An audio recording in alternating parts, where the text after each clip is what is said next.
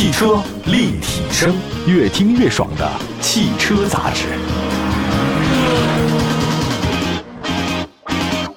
欢迎大家，这里是汽车立体声啊！问候所有在听节目的好朋友们。我们的节目全国两百个城市呢落地播出，线上线下，欢迎大家随时关注我们的节目。这几年呢，大家发现什么东西最火吗？都没新能源火。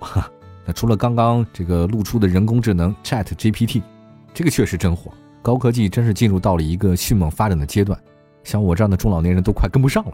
未来呢，我们可能会见到更多的颠覆我们人生的事情，毋庸置疑哈。有生之年，希望大家都能见证很多美好的时候。二零二三年，就今年，车企呢对新能源市场依然是热情不减。那伴随着现在很多新车型的不断加入，新能源市场的竞争呢，它很激烈。今年的一月六号，谁率先降价了？就是特斯拉官降。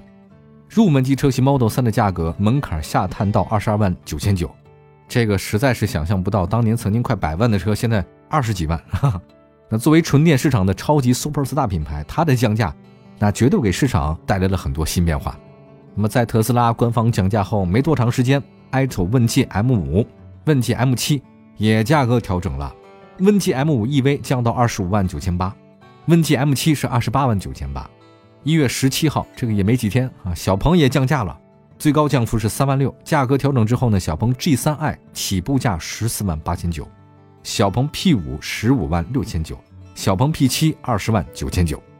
哎，不过我也觉得很有意思啊，就是除了上面几个降价的品牌哈，新能源市场还居然有部分车型选择涨价啊，这个我确实没想到。我想可能是因为有些难以克服的原因，每家都不太一样啊，做企业确实很难。因为现在价格下探才是大趋势啊！你这个孤芳自赏的涨价，那很难活下来啊。我们首先说一下这个广汽丰田吧。呃，一月份新能源车市场是降价，我们看看二月份新能源车市场的变化。那么二月九号，广汽丰田官方宣布，BZ4X 厂家限时直降三万，起售价之前十九万九千八降到十六万九千八。同时呢，官方还提供五成首付、两年零息、十年二十万公里三年质保。置换补贴最高八千福利，好家伙！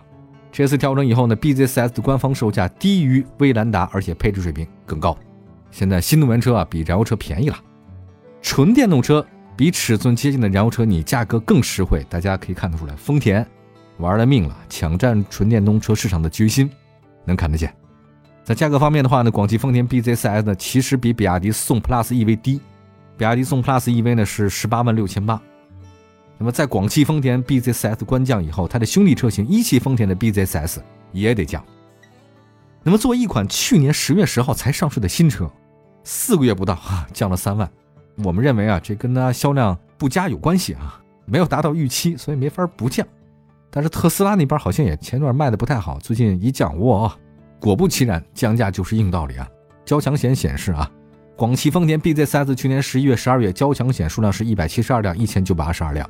一汽丰田 BZ4S 四百五十一辆和六百零四辆，看起来好像一般哈，跟那比亚迪宋 PLUS EV 四千多辆、六千多辆相比，那真的是差别一个天上一个地下，你差不多是人家的十分之一。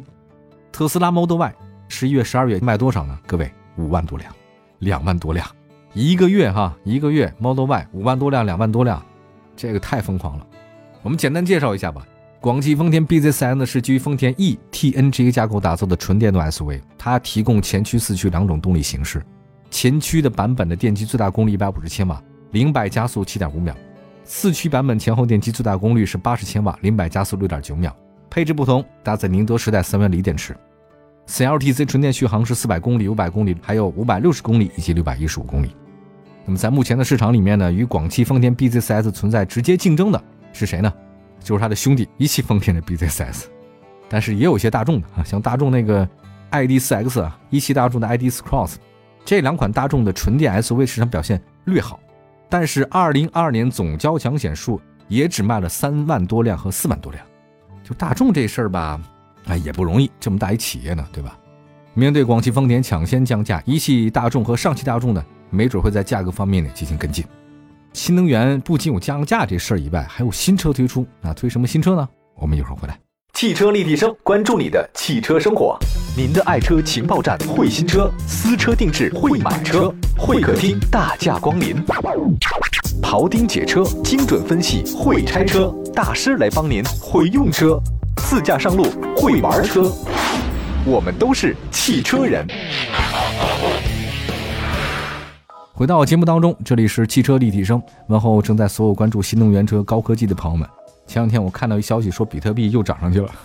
哎呦喂，拿不准主意这事儿哈，或者说你压根儿就不明白人家为什么会在里面存在，它的价格是怎么定价，完全不得而知。哎，所以啊，还得多学习，不能把自己的眼界给关上了。你把眼界关上的话，这个世界变成什么样你也不知道。所以多看书、多学习、多了解啊。我们说新能源吧，新能源现在市场呢不仅是降价，而且是新车推出。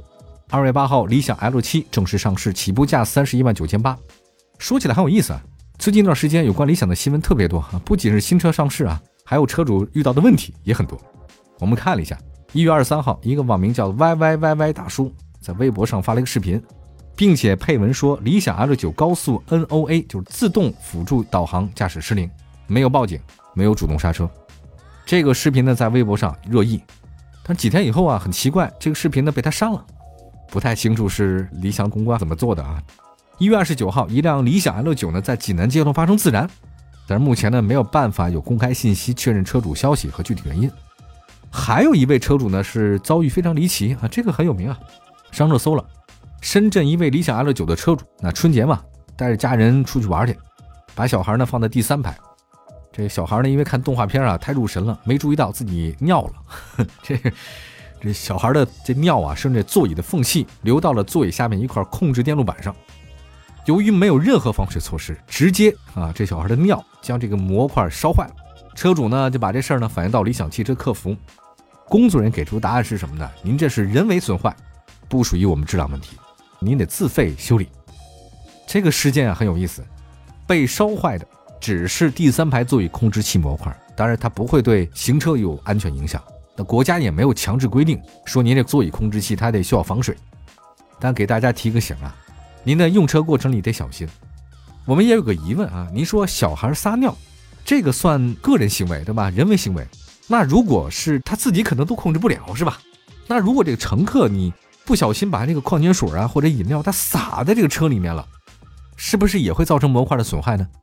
我觉得这种可能性大家不能排除吧。我没想到啊，这么大的一个高科技企业，毁就毁在一个小孩的这个那什么上了，是吧？汽车立体声。那说完了车主用车的遭遇，我们来看看刚上市的理想 L 七。那这个是中大型 SUV，轴距跟 L 八一样，两款尺寸很接近。L 七是五座，理想 L 七呢是家族化外观，前脸是分体式大灯，上部是贯穿式的日间灯，下部是两侧前大灯组。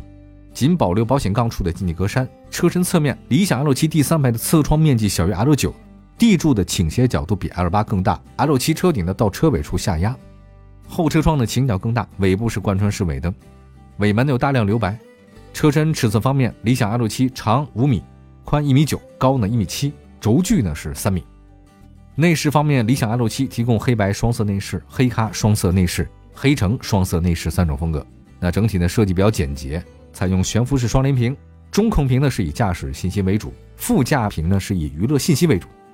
我好像见过有哪位朋友在这副驾上就卡拉 OK 起来了哈，唱的特别的嗨。我说这个车实际上它完全可以哈，因为大家对车里的娱乐的要求是特别的高。那么在这个理想 L 七啊，第二排的座椅呢支持电动调节，最大倾斜角度四十度，坐垫长度呢五百二十毫米，五二零。第二排这个右侧配备了电动脚托，后排中央座椅放倒以后呢。可以变成一个超大的扶手，高配车型的后排呢配备十五点七英寸的液晶显示屏。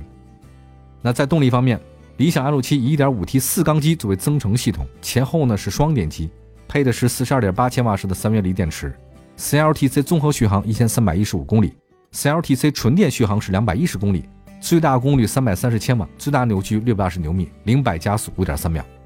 高配车型配备魔毯空气悬架，悬架高度五档可调。那么在配置方面呢，理想 L7 是多项主动安全配置，顶配车型呢搭载理想 AD Max 智能驾驶辅助系统和智能空间 Max 版的系统，英伟达芯片，装备一颗高精度的激光雷达，十一颗高清摄像头，一个毫米波雷达，十二个超声波雷达。那虽然啊这个没有里程焦虑啊是理想的优点啊，也是相比纯电动车的卖点，但是目前市场上采用这种增程式的越来越多了，比如说一月份刚刚降价的问界 M7，特斯拉降了嘛，问界马上也降。这个就是新势力的增程式嘛，比亚迪长城啊，在三十万元市场又插混的，当然你说插混的话呢，确实比增程式的先进，表现更好。当然这个也不影响啊，你你喜欢增程式的可以选啊，喜欢插混的也没问题。那除了理想以外呢，领跑也进军到了增程式电动 SUV。二月九号，领跑 C 幺幺啊，增程版呢也开始预售，价格也不贵啊，十五万九千八到二十万，首任车主可享受终身免费整车质保。一点二 T 三缸增程器，单电机驱动。车身尺寸方面，领跑 C 幺幺长也不短，四米七八，宽呢一米九，高呢一米六七，轴距两米九三。电动机最大功率两百千瓦，纯电续航里程两百八十五公里。